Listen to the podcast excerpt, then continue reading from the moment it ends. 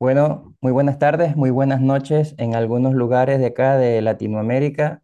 Eh, bienvenidos a esta jornada de capacitación, de charla, de conversatorio. No sé cómo cada uno en sus países de origen lo llaman, pero yo estoy seguro de que lo que vamos a estar cargados es de información valiosa e importante, relevante para nuestros tiempos, pero lo más importante es que viene de primera mano, que viene de una persona que ha estado trabajando este tema de una forma sostenida y, muy dedicada durante un largo tiempo.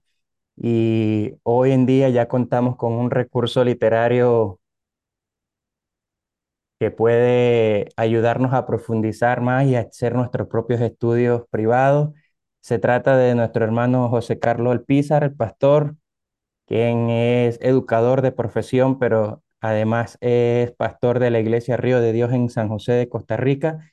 Y además de eso es el director del Instituto Paulino Internacional, en el cual yo tengo el privilegio de participar en algunas materias y de verdad que ha sido una experiencia súper importante, demasiado gratificante que yo les invito a los que tengan la oportunidad la puedan tomar y considerar.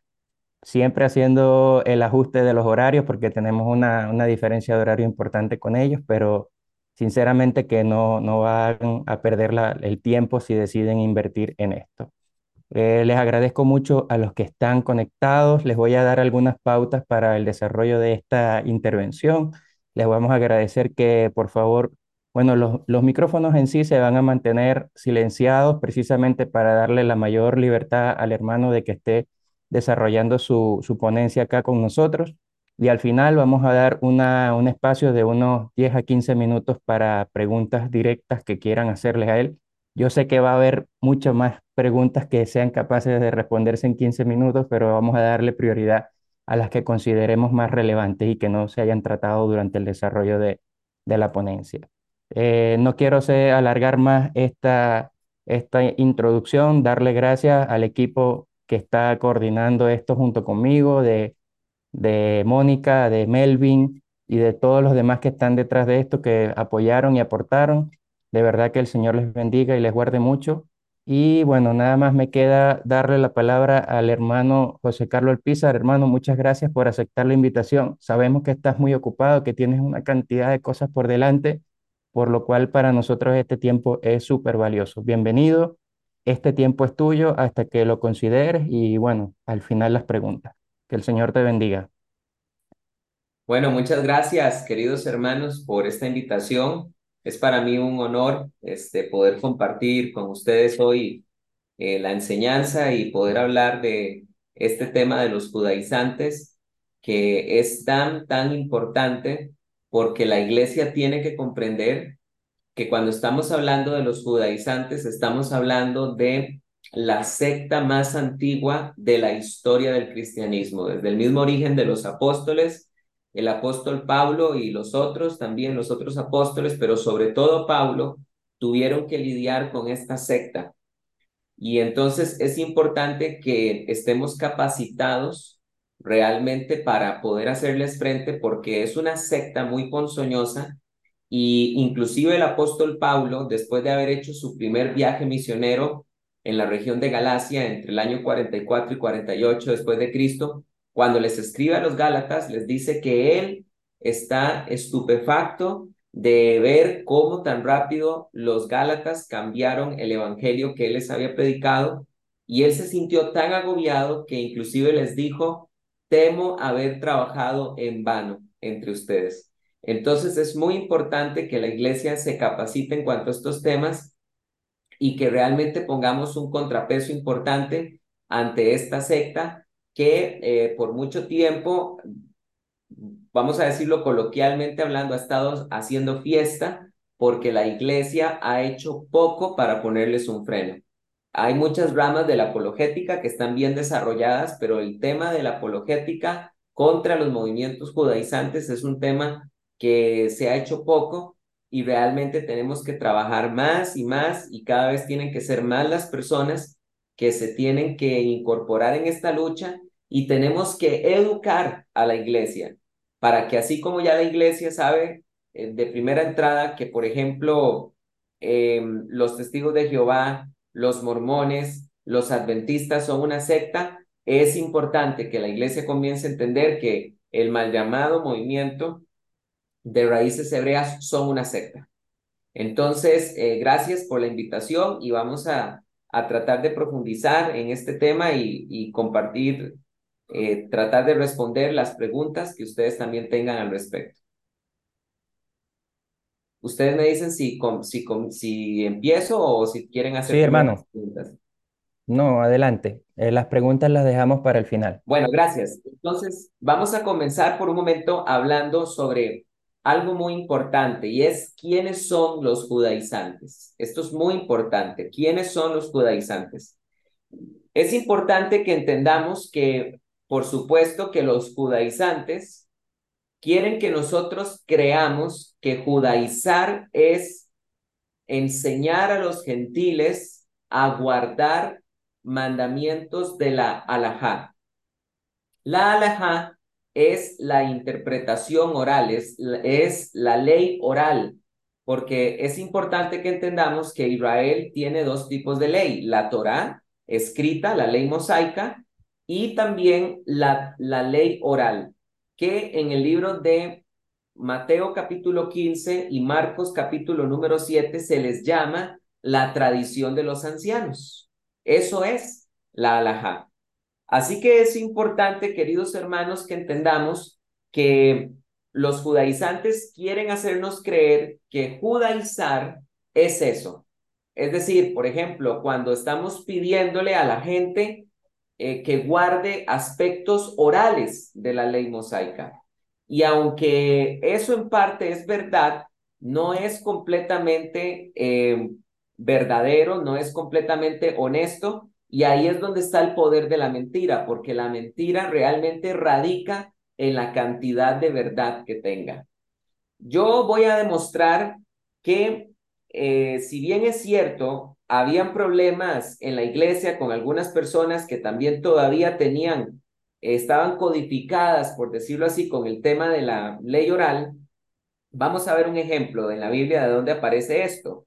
Si nosotros vamos a Hechos de los Apóstoles, capítulo número 11, Hechos de los Apóstoles, capítulo número 11, aquí se nos va, aquí vamos a encontrar un registro de cómo eh, habían judíos que no admitían a los gentiles por temas de la tradición oral.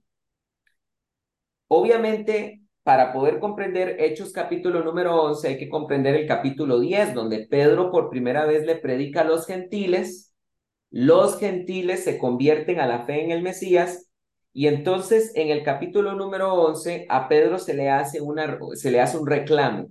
A él le dicen, oyeron pues los apóstoles, estoy leyendo Hechos 11.1, oyeron pues los apóstoles y los hermanos que estaban por Judea, que también los gentiles habían recibido la palabra de Dios. Y cuando Pedro subió a Jerusalén, los de la circuncisión discutían con él diciendo, entraste con varones que tienen prepucio y comiste con ellos. Vemos acá que este reclamo está claro que está en función de la ley oral, porque no hay un mandamiento escrito de la ley mosaica en donde, donde se le prohíba a un judío compartir con un gentil. Esto es un reclamo propio de la ley oral. Y nosotros tenemos que aprender a reconocer esto. ¿Cuándo?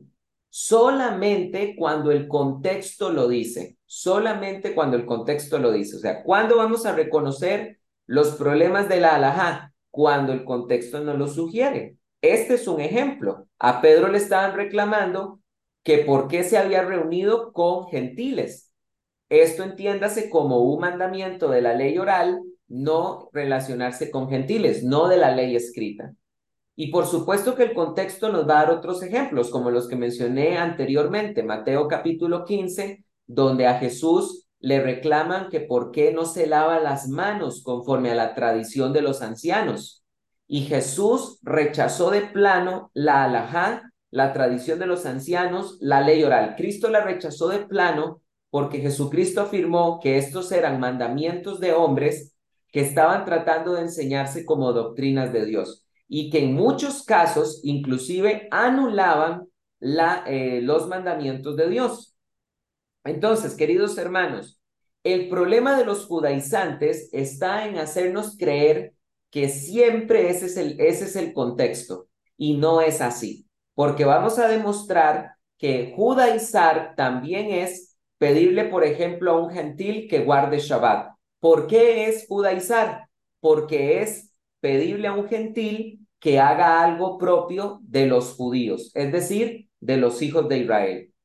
¿Dónde aparece la palabra judaizar por primera vez en la Biblia? Para que lo puedan anotar. Eh, aparece en Esther capítulo número 8, versículo número 17. Por supuesto que eh, aquí estoy apelando a la versión este, Septuaginta, la versión griega del Antiguo Testamento, porque en la Biblia griega la palabra judaizar aparece dos veces. Una única vez en el Antiguo Testamento, que sería en Esther capítulo 8, versículo 17, y en Gálatas capítulo número 2, versículo número 14, como única vez en el Nuevo Testamento. Entonces, Vamos a dejar, vamos a ir al libro de Esther, donde, donde cuando se tradujo la Biblia al griego, se utilizó esta palabra griega judaizar, que es la palabra griega judaizo, judaizo. Esa es la palabra griega que se utiliza para traducir judaizar. ¿Qué significa judaizo según el libro de Esther? Bueno, eh, vamos a leer Em, Esther capítulo 8, versículo 17. Dice la Biblia así. Y en cada provincia, ciudad, donde quiera que llegaba la orden del rey y su edicto, los judíos tenían regocijo y alegría y banquetes y de día festividad. ¿De qué decreto se está hablando según el contexto? De el, el decreto del rey donde se le está permitiendo a los judíos defenderse de sus enemigos y donde se alienta a las personas a apoyar a los judíos para vengarse de sus enemigos. Ese es el contexto. Cuando el edicto del rey llegaba entre los judíos y ellos se enteraban que se podían defender y que sus vecinos se les estaba motivando a que les ayudaran a vengarse, entonces la Biblia nos dice después, en la parte B de este mismo versículo, y muchos de entre los pueblos de la tierra se hicieron judíos, judaizo, por temor de los judíos y había caído, eh, porque el temor de los judíos había caído sobre ellos. Ahora, si nosotros leemos este pasaje de la versión griega, aquí se agrega en la versión griega una glosa, una explicación, y es que se dice que los judíos perdón, se dice que muchos entre los gentiles se judaizaban circuncidándose por causa del temor, del miedo a los judíos. Entonces, la versión griega, a la par de la hebrea, agrega una nota aclaratoria.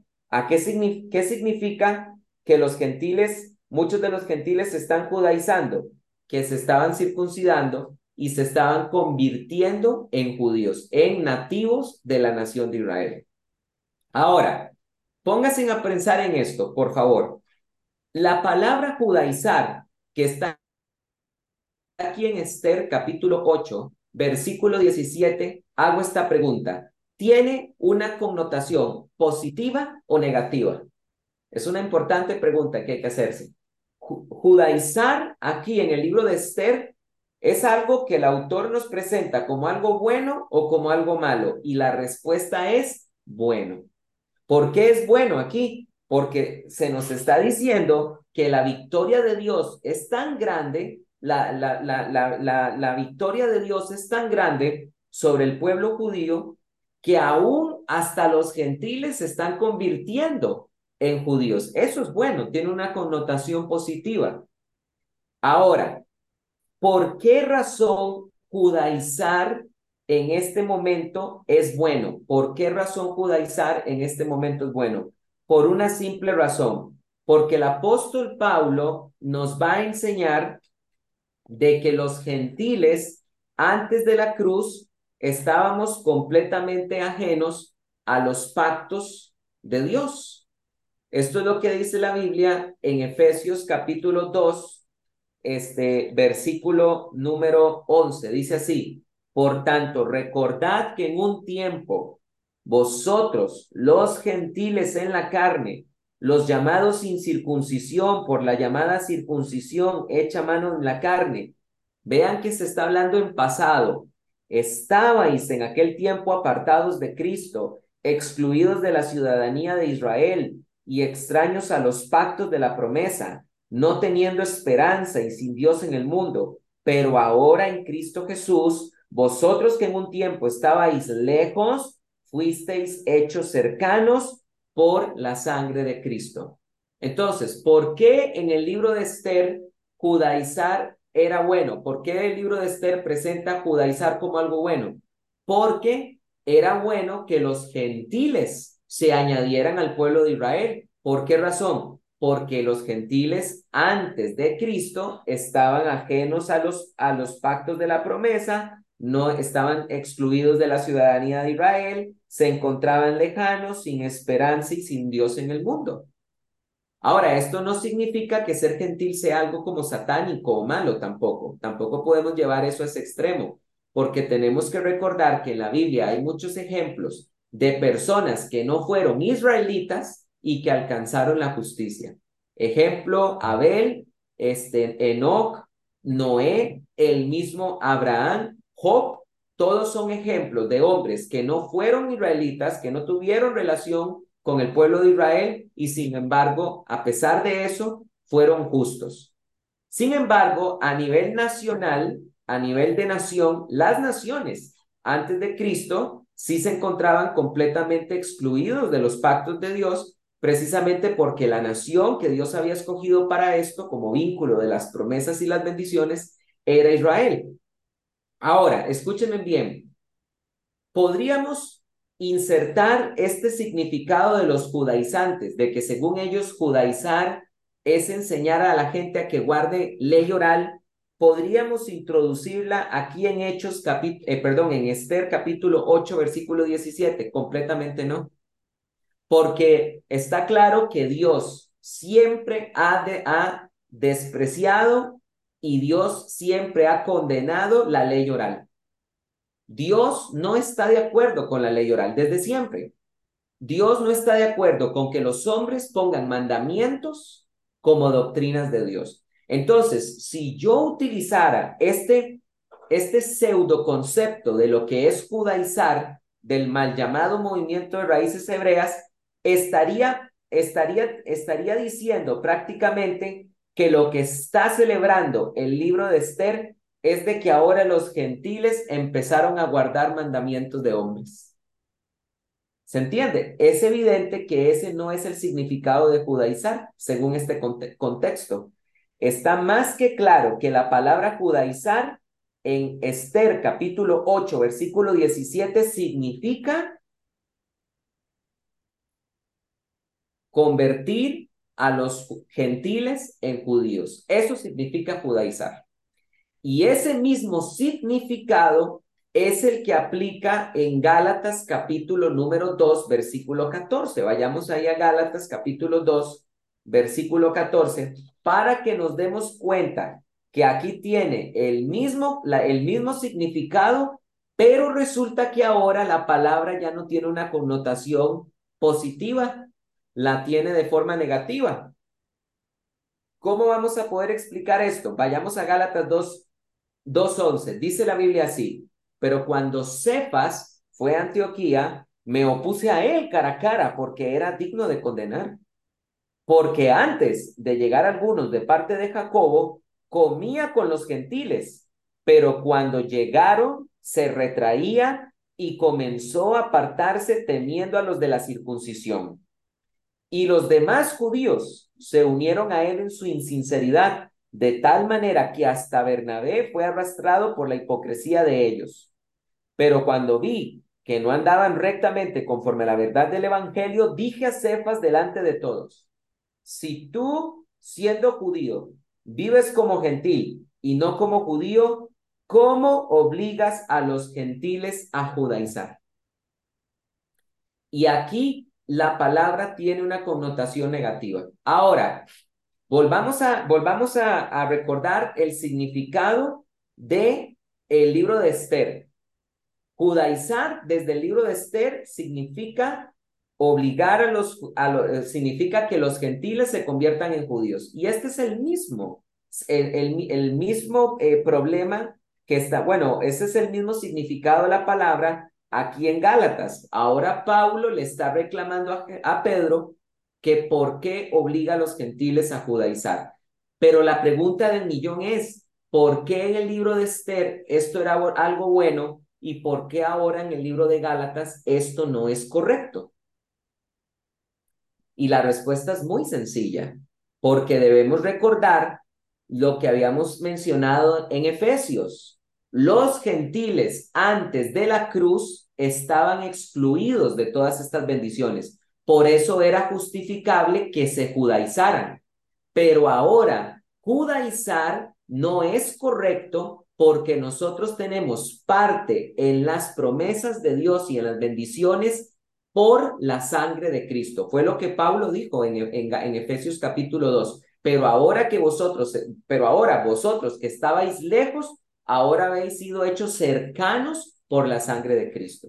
Entonces, si siendo nosotros cercanos por la sangre de Cristo, de repente decimos, bueno, pero con todo y eso, ustedes también tienen que guardar Shabbat, se van a tener que circuncidar, van a tener que también guardar las festividades y las leyes dietéticas, estaríamos haciendo insuficiente la sangre de Cristo, porque la sangre de Cristo es la que nos dio acceso, la que nos santificó y la que nos justificó. Entonces, hoy en día, en el nuevo pacto, es completamente inconcebible judaizar, porque pedirle a los gentiles que guarden este tipo de mandamientos litúrgicos, que dicho sea de paso, siempre la ley de Moisés fue clara en que nunca eran para los gentiles, sería hacer insuficiente el sacrificio expiatorio de Cristo Jesús en la cruz. Entonces, ¿qué era lo que enseñaban los judaizantes? Bueno, antes de enseñar eso, antes de, decirles qué era lo que exigían los judaizantes, tratemos otra vez de, meter acá el, el pseudo concepto de judaizar del movimiento de raíces hebreas. Digamos, admitamos por un momento que judaizar es enseñar a las personas a guardar mandamientos orales. Supongamos que eso es verdad. Démosles por un momento el beneficio de la duda a los judaizantes. Bueno, resulta que se vuelve insostenible en este pasaje porque estaríamos convirtiendo a los seguidores de Jacobo, a los seguidores de Santiago, en judaizantes. Porque si Pedro, al ver a los seguidores de Santiago, los quiso judaizar, entiéndase como obligar a los gentiles a guardar mandamientos orales, Debemos partir del hecho entonces de que los seguidores de Santiago son partidarios de enseñar mandamientos orales dentro de la, dentro de la iglesia, ¿no? Porque Pedro está haciendo esto con la intención de congraciarse con ellos. Pedro se está viendo, eh, Pedro se está sintiendo temeroso de verlos a ellos, a los seguidores de, de Santiago, y con tal de congraciarse con ellos, de repente quiso judaizar a los gentiles. ¿Se está entendiendo? Pero resulta que nosotros sabemos que la posición de Santiago siempre estuvo completamente en contra de enseñar mandamientos orales y Santiago nunca en ningún momento este, estuvo de acuerdo con exigirle cosas a los gentiles que Dios nunca los llamó a hacer. ¿Cómo lo sé? Lo dice la Biblia en Hechos capítulo número 15. Vean lo que dice la Biblia en Hechos capítulo número 15. Cuando en el sínodo antijudaizante de Hechos capítulo 15 se discute, se discute si los gentiles tienen que guardar asuntos litúrgicos de la ley, de la ley mosaica, sí o no, ¿cuál es la conclusión de este, la conclusión de Santiago? Hechos capítulo 15, versículo 19, dice Santiago de la siguiente manera, por lo cual yo juzgo que no se añadan dificultades a los gentiles que se convierten a Dios, sino escribirles que se abstengan de las contaminaciones de los ídolos, de la fornicación y de lo estrangulado y de la sangre. Aquí también los judaizantes nos están queriendo, lo que mencionaba al inicio de esta enseñanza, meter el cuento de que aquí lo que se está discutiendo en Hechos capítulo 15 es si los gentiles deben de guardar la ley oral o no. Eso es completamente ridículo. No hacía falta reunir a los apóstoles y a los ancianos y hacer todo un concilio para discutir algo que ya Cristo había dejado claro como el agua en Mateo 15 y en Marcos capítulo 7, y era de que él rechazaba por completo los mandamientos orales, la ley oral. No hacía falta reunirse y discutir ese tema. Cristo había sido vehemente cuando les dijo, eh, hipócritas, vosotros enseñáis mandamientos de hombres como si fueran doctrinas de Dios y por vuestra tradición vosotros anuláis los mandamientos de Dios. No hacía falta un concilio para reunirse y discutir algo tan claro como el agua. Es evidente que en Hechos capítulo número 15 se está discutiendo si los gentiles tienen que guardar los aspectos litúrgicos de la ley de Moisés. Eso es lo que se está discutiendo. ¿Y cuál es la, posición de Santiago? No se le añadan estas cargas a los gentiles, sino que solamente se les pida que se guarden de la contaminación a los ídolos, es decir, que se guarden de todo tipo de idolatría, de toda inmoralidad sexual y que se guarden de comer carne con sangre. Eso fue la conclusión de Santiago. ¿Cómo podemos ver? Santiago tenía bien en claro qué era lo que se le debía pedir a los gentiles.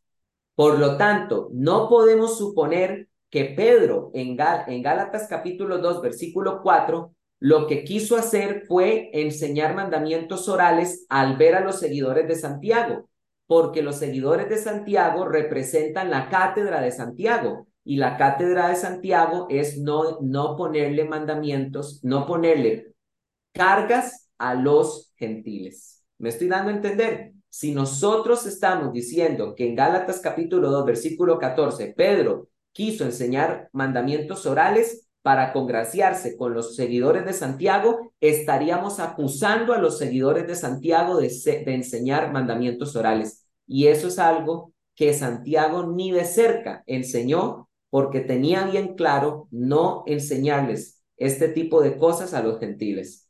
Y es más, volvemos en Hechos capítulo número 21 a ver cuál es la posición de Santiago.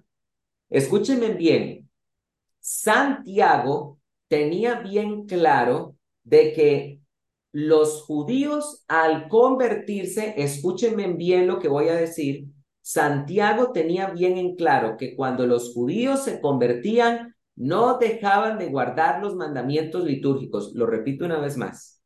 Santiago tenía bien en claro en, eh, que cuando un judío se convertía al Mesías, no dejaba de ser eh, judío. Él seguiría guardando los mandamientos litúrgicos, pero Santiago tenía bien en claro que eso era algo exclusivo de los hijos de Israel y no de los gentiles. ¿Cómo lo sabemos?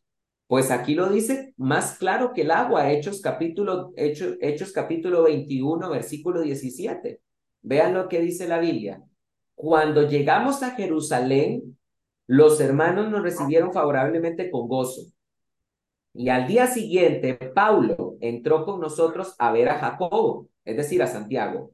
Y se reunieron todos los ancianos, y después de saludarles, les fue refiriendo una por una las cosas que Dios hizo entre los gentiles por medio de su servicio. Pero ellos, al oírlo, glorificaron a Dios y le dijeron, ¿ves, hermano, cuántos millares hay entre los judíos de los que han creído, pero todos son celosos de la ley? ¿Qué acaba de decir Santiago? que mucha gente, millares de judíos se han convertido y que todos son celosos de la ley. Sigo leyendo el versículo 21. Y les han informado acerca de ti que enseñas a los judíos que están entre los gentiles a apostatar de Moisés, diciéndoles no circuncidar a los hijos ni practicar las costumbres. Mucho ojo con lo que quiero decir aquí. A Paulo lo estaban difamando de dos cosas. A Paulo lo estaban difamando de enseñar entre los judíos a que ya no se, se tenían que circuncidar y a que dejaran de guardar las costumbres. Aquí la palabra costumbres es la palabra griega etos, que se traduce costumbres, se traduce ritos o se traduce también mandamientos.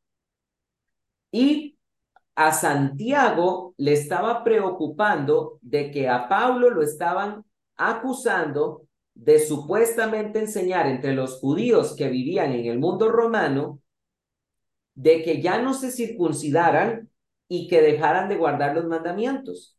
Y esto era evidentemente falso, porque no se les olvide que Pablo circuncidó a Timoteo, porque Timoteo era judío, de madre judía. Pablo nunca estuvo de acuerdo en dejar de circuncidar a los judíos, pero sí estaba en completamente desacuerdo en circuncidar a los gentiles. Por eso fue que no permitió que circuncidaran a Tito, porque Tito era griego. ¿Se entiende? Y también es mentira que Pablo enseñaba entre los judíos a que dejaran de guardar los mandamientos, porque si estuviéramos leyendo unos capítulos antes, aquí en el libro de, de los Hechos de los Apóstoles, cuando Pablo estaba terminando su tercer viaje misionero, aparece él en Hechos capítulo 20, versículo 6, guardando la fiesta de Pascua y la fiesta de los panes sin levadura. Pablo nunca como judío dejó de practicar los mandamientos propios de los hijos de Israel. La difamación era, era una completa difamación, era una acusación completamente falsa y Santiago lo sabía. Entonces Santiago le hace esta recomendación al apóstol Pablo y le dice, ¿qué hacer pues? Estoy leyendo el versículo 22, Hechos 21, 22. Sin duda oirán que has venido. Haz pues esto que te decimos. Tenemos cuatro varones ligados con voto. Tómalos contigo, purifícate con ellos y paga sus gastos para que se rasuren la cabeza Así todos entenderán que no hay nada de lo que se les informó acerca de ti. ¿Se están dando cuenta? Santiago le está dando esta recomendación a Pablo para que la gente se dé cuenta que no es cierto que él enseña a los judíos a que se dejen de circuncidar y que tampoco es cierto que él enseña que dejen de guardar los mandamientos. Pero ahora vean lo que dice Pablo, sino que eh, lo que dice Santiago para que sepan que no hay nada de lo que se les informó acerca de ti, sino que tú mismo sigues guardando la ley. Mm. ¿Se entiende? Cuando un judío se convierte al, cristianismo, se convierte al Mesías, no, no deja de guardar los mandamientos litúrgicos, pero sobre todo muy importante el versículo 25. Santiago aquí utiliza una contraposición porque usa la palabra griega pero y vean lo que dice él en el 25. Pero en cuanto a los gentiles que han creído, hemos escrito, se está remontando a Hechos capítulo 15, que según lo acordado, se abstengan de lo sacrificado a los ídolos, de sangre, de lo estrangulado y de fornicación. Queda claro que Santiago lo tiene muy en claro. Santiago tiene el tema bien claro. Santiago sabe que los judíos no dejan de ser judíos y tiene claro que a los gentiles no se les debe judaizar, sino que como se les había escrito, nada más tenían que preocuparse por guardarse de la contaminación de los ídolos, de comer carne con sangre y de la inmoralidad sexual. ¿Estamos entendiendo? Nunca, nunca, nunca podríamos pensar que en Hechos capítulo número 15, perdón, que en Gálatas capítulo 2, versículo 14, el significado de judaizar aquí se refiere a mandamientos orales. Porque primero vamos a dejar algo en claro. Nada en todo Gálatas capítulo 2 del 11 al 14, nada, absolutamente nada sugiere que estamos hablando de un problema de la alajá, de los mandamientos orales. Nada, ni el verso 11, ni el 12, ni el 13, ni el 14 sugieren que el problema sea que se está enseñando un mandamiento de la, la alajá. Hacer eso es, se llama extrapolar. Es tomar un dato e insertarlo en un contexto completamente ajeno para poder sacar conclusiones completamente distorsionadas. Eso se llama extrapolar. Entonces, la pregunta que hay que hacerse es, ¿por qué Pedro, por qué Pedro, este, cuando vio a los seguidores de Jacobo, quiso judaizar a los gentiles? Porque Pedro sabía que los seguidores de Jacobo eran celosos de la ley. ¿Cuál ley? De la ley mosaica. Y cuando Pedro vio a los seguidores de Jacobo, se equivocó. Recuérdense que Pablo le dice, cuando vi a Pedro lo exhorté cara a cara porque era digno de reprender. Está claro que Pedro está cometiendo un error. Cuando Pedro vio a los seguidores de Jacobo que eran celosos de la ley, quiso judaizar a los gentiles. Y ese fue un gran error, porque Pablo le hace recordar a Pedro que esto no es correcto y además es irónico, porque los seguidores de Santiago no habían nunca solicitado judaizar a los gentiles. Esto fue un completo error de Pedro. El error no fue de Pedro, eh, perdón, no fue de los gentiles ni de los seguidores de Santiago. El error fue de Pedro y Pablo se lo hizo entender. Ahora, una cosita más. Los judaizantes nos quieren vender el paquete Volvamos a Gálatas capítulo 2, versículo 14, un momento otra vez. Los judaizantes nos quieren vender el paquete de que supuestamente aquí lo que Pedro quiso hacer fue eh, empezar a enseñar alajá otra vez. ¿Qué era lo que decía la alajá? Que un judío no podía comer con gentiles. Eso lo sabemos porque el mismo referencia a eso en Hechos capítulo número 10, cuando les dice, eh, vamos a ver, Hechos capítulo 10, versículo 28, no hay un solo mandamiento de la ley mosaica, de la ley escrita, que diga que un judío no puede comer con un gentil. Esa es la ley oral, la que dice eso. Y Pedro reconoce eso en, en Hechos capítulo 10, versículo 28. Porque vean lo que dice la Biblia. Y les dijo, vosotros sabéis cuán abominable es para un varón judío reunirse o asociarse con un extranjero, con un extranjero. ¿Se están dando cuenta? ¿Por qué era abominable para un judío, este, por qué era abominable para un judío asociarse con un extranjero, con un gentil? Porque así lo enseñaba la ley oral, no la ley escrita. Entonces los judaizantes nos están queriendo decir que el problema de Gálatas capítulo 2 versículo 14 fue que cuando Pedro vio a los seguidores de Jacob, según ellos, de repente Pedro empezó a pedirle a los judíos que se apartaran de los gentiles. Eso es lo que dicen los judaizantes, que ese fue el problema de Gálatas capítulo 2. Pero les hago una pregunta. Si esto fue lo que realmente ocurrió, ¿a quién está judaizando Pedro? ¿A los gentiles o a los judíos? Y la respuesta sería a los judíos, porque es a los judíos a los que les está pidiendo guardar mandamientos orales. Pero Gálatas capítulo 2, versículo 14 dice que el que estaba que los que estaban siendo obligados a judaizar eran los gentiles. ¿Se está entendiendo? Entonces, no tiene por ningún lado sentido este, esta pseudo definición de que judaizar es enseñar a guardar mandamientos orales. No es completamente cierto. Entonces, ¿qué era, y ya con esto termino, qué era lo que, lo que pedían los judaizantes? Hechos capítulo número 15, Hechos capítulo número 15 nos lo deja bien en claro. Hechos capítulo número 15.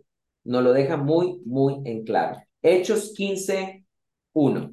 Leámoslo. Dice, pero algunos que habían bajado eh, de Judea decían a los hermanos, si no sois circuncidados conforme al rito de Moisés, no podéis ser salvos.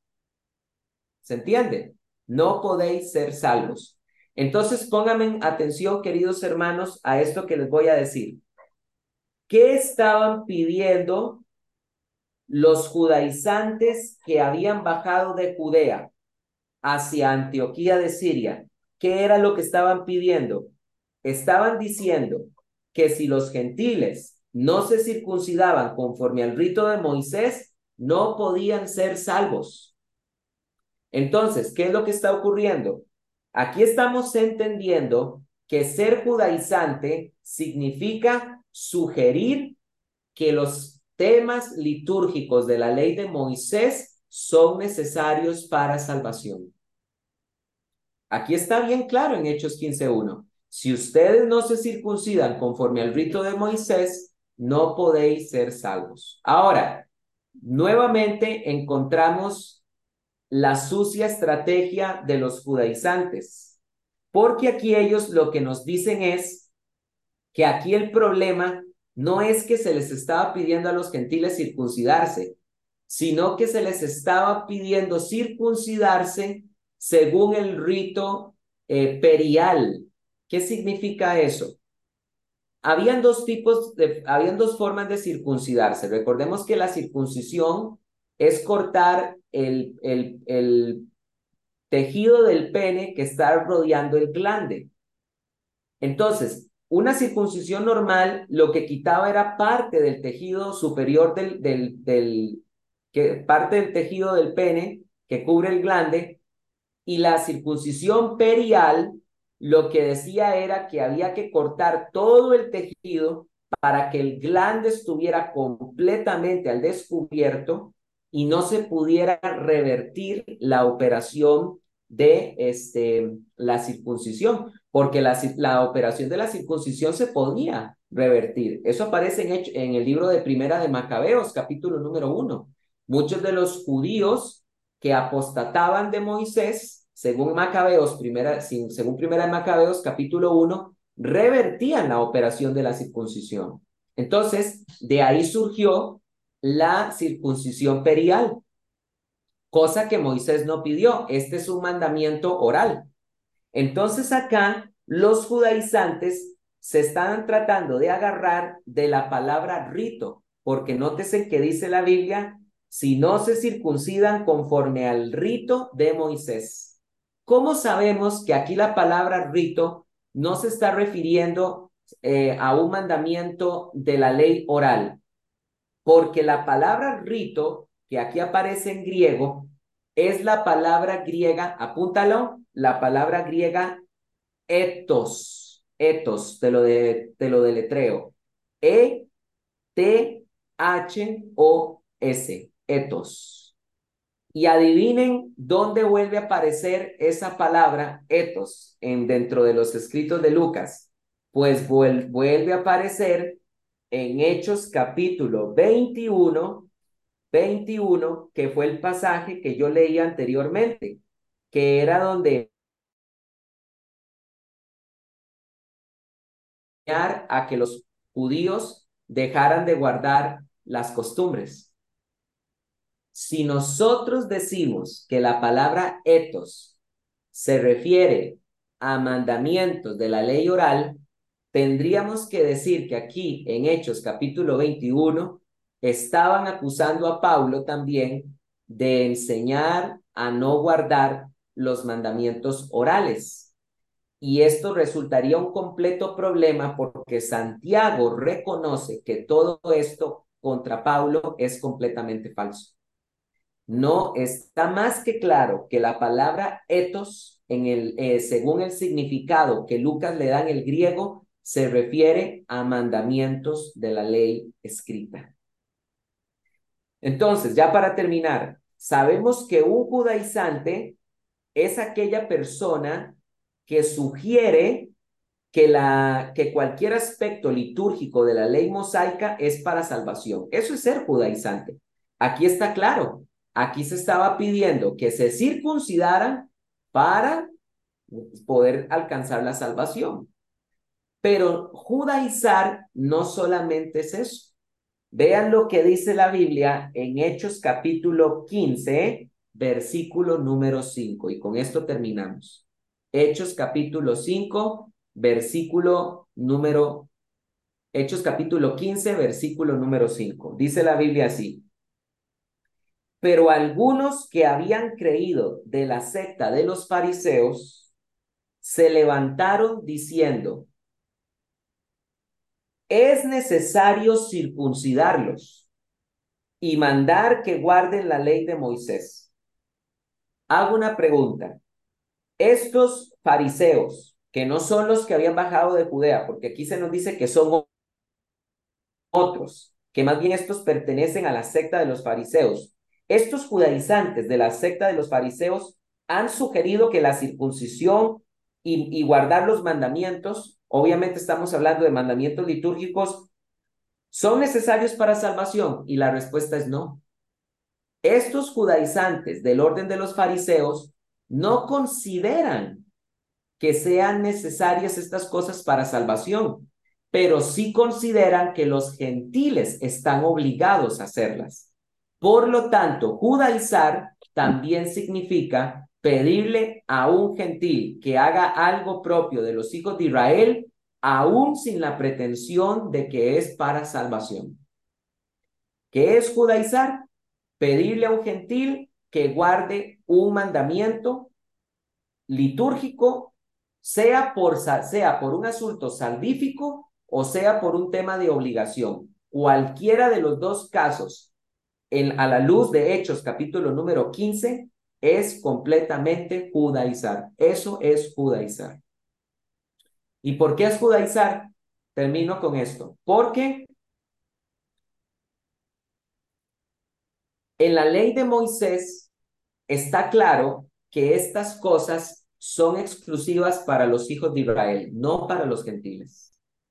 Voy a mencionar rápidamente las evidencias. El caso del Shabbat es exclusivamente para los hijos de Israel. Éxodo 31 del 16 al 17. Los hijos de Israel guardarán pues el Shabbat como un mandamiento perpetuo. Es una señal eterna entre yo y los hijos de Israel. Nunca se dijo que era para los gentiles. La circuncisión. Hechos capítulo, Génesis capítulo 17, versículo 19 pero mi pacto lo estableceré con Sar, con Isaac, el que te parirá, con el que te parirá Sara. ¿Con quién es el pacto de la circuncisión? Con los descendientes de Abraham en Isaac. Solo en ese linaje, no con los otros linajes. No con los descendientes de Ismael, no con los descendientes de los hijos de Setura. Era con los, con los descendientes de Isaac, exclusivamente el pacto de la circuncisión. Las fiestas, Levítico 23 del 1 al 2 háblale a los hijos de Israel y diles, estas son las fiestas solemnes de Yahvé. ¿Para quiénes eran las festividades? Para los hijos de Israel. Las leyes dietéticas, Levítico 11 del 1 al 2. Háblale a los hijos de Israel y diles, estos son los animales puros e impuros. Nunca se dice en que esos mandamientos sean para los gentiles.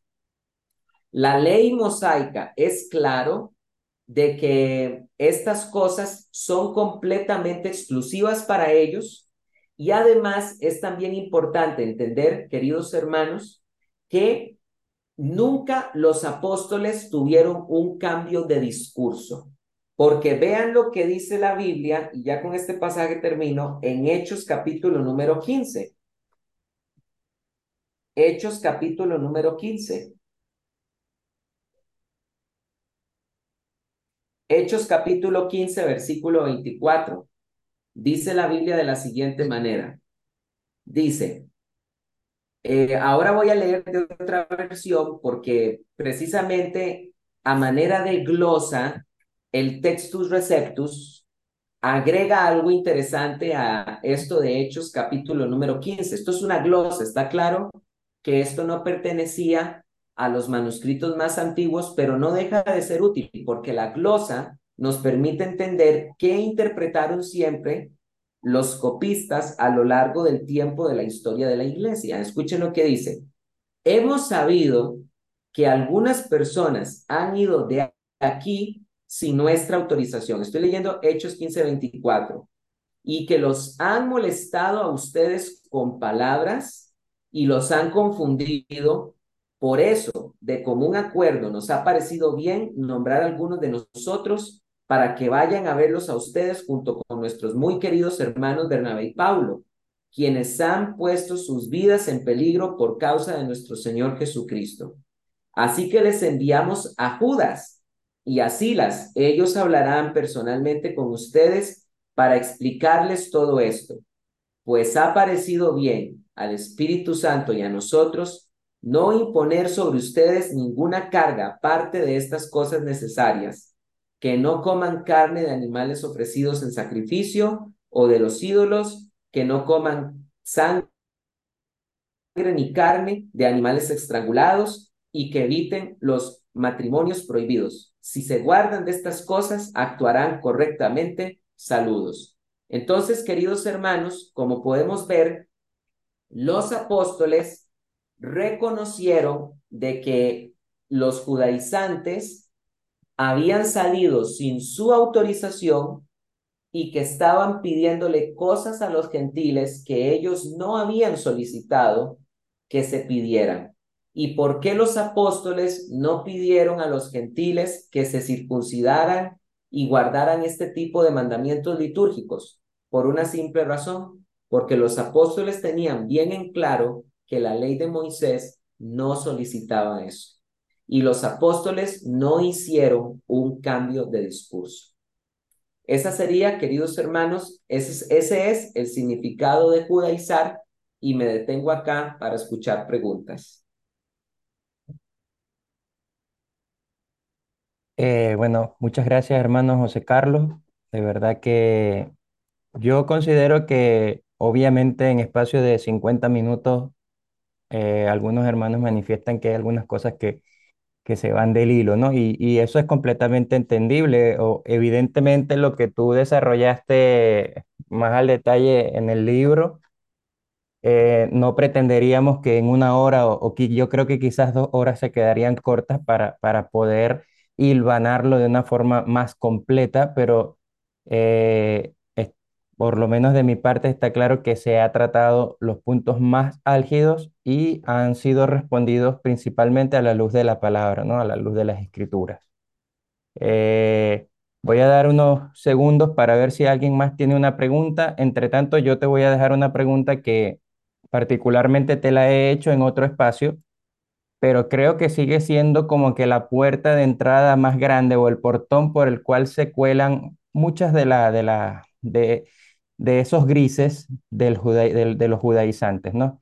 Y es el tema del Shabbat desde el punto de vista de que está incluido dentro de los, de los diez mandamientos y se supone que para nosotros, eh, como gentiles, los diez mandamientos siguen siendo una norma de fe y de conducta. Pero tú tienes la respuesta, ya me la has dado en otro espacio, pero para eh, bendición de los hermanos, eh, me gustaría que lo, que lo comentaras.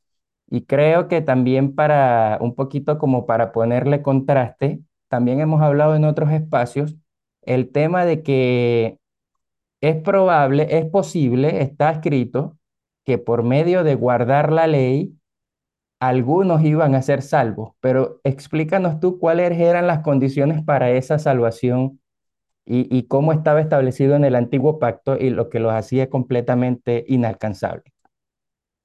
Claro, bueno, lo primero que tenemos que entender es que el tema del Shabbat, este, es un mandamiento que aparece en el Decálogo. Y el Decálogo, según la ley de Moisés, no solo es un mandamiento, o sea, no son solo diez mandamientos, también la Biblia enseña que el Decálogo es un pacto. Y el mismo, el mismo Shabbat es un pacto. Entonces, el, Shabbat es un mandamiento, es un pacto y también es parte del decálogo. Entonces, algunos eh, sugieren que definitivamente nosotros tenemos que guardar el Shabbat, que es el cuarto mandamiento, porque es parte del pacto del decálogo. Pero es muy importante entender que cuando nosotros leemos detenidamente el cuarto mandamiento, es el mismo cuarto mandamiento el que deja bien en claro que el único gentil que está obligado a guardar Shabbat es el gentil que vive dentro de las ciudades de Israel. Mira lo que dice Éxodo capítulo 20, versículo 7. Pero el séptimo día es Shabbat para Yahvé tu Elohim. Lo, no harás labor alguna tú, ni tu hijo, ni tu hija, ni tu siervo, ni tu criada, ni tu animal, ni tu extranjero que está dentro de tus ciudades. ¿Cuál es el gentil, el extranjero que tiene que guardar Shabbat según el cuarto mandamiento? El que vive dentro de las ciudades de Israel. Es por esa razón que es completamente insostenible enseñar que todas las naciones tenemos que guardar Shabbat porque sería quebrantar el cuarto mandamiento, que dice bien claro que el único gentil que lo tiene que guardar será el gentil que vive dentro de las ciudades de Israel. Perfecto. Espero que haya quedado un poquito más aclarada la, la, duda con respecto a este punto. Y el otro que está en el Antiguo Testamento sobre cómo se podía ser salvo por medio de la ley. Claro, eh, la Biblia nos está enseñando que la ley de Moisés es un sistema de justicia que depende exclusivamente de las obras. Dice la Biblia así en Levítico capítulo 18, versículo 5, dice, observaréis mis estatutos y mis decretos, pues el hombre que haga estas cosas vivirá por ellas, yo ya ve. Entonces, queridos hermanos, vean que la misma ley está reconociendo que el hombre que observe los estatutos y los decretos y los ponga por obra, vivirá por ellos. Y de hecho el mismo Deuteronomio dice que si Israel logra guardar todos estos mandamientos que Dios les está entregando, entonces ellos mismos serán justificados. Porque así dice la Biblia en Deuteronomio capítulo 6, versículo 24. Y Yahvé nos ordenó poner por obra todos estos estatutos, temiendo a Yahvé nuestro Elohim, para que no fueran, para que nos fuera siempre bien y nos conserváramos vivos como veis en este día. Entonces, se nos contará como justicia cuando procuremos cumplir todo este mandamiento ante Yahvé nuestro Elohim, tal como él nos ordenó. Entonces, la ley reconoce que ella es un sistema de justicia mediante las obras, pero la misma ley que dice, la misma ley que reconoce que el que haga todas estas cosas vivirá por ellas, esa misma ley también tiene una cláusula de maldición para todo aquel que quebrante aunque sea un mandamiento. Porque dice la Biblia en Deuteronomio 27, versículo 26, maldito el que no persevere en las palabras de esta ley para cumplirlas. Y todo el pueblo dirá amén. Vean cómo queda claro aquí que hay una maldición para el que no persevere en cumplir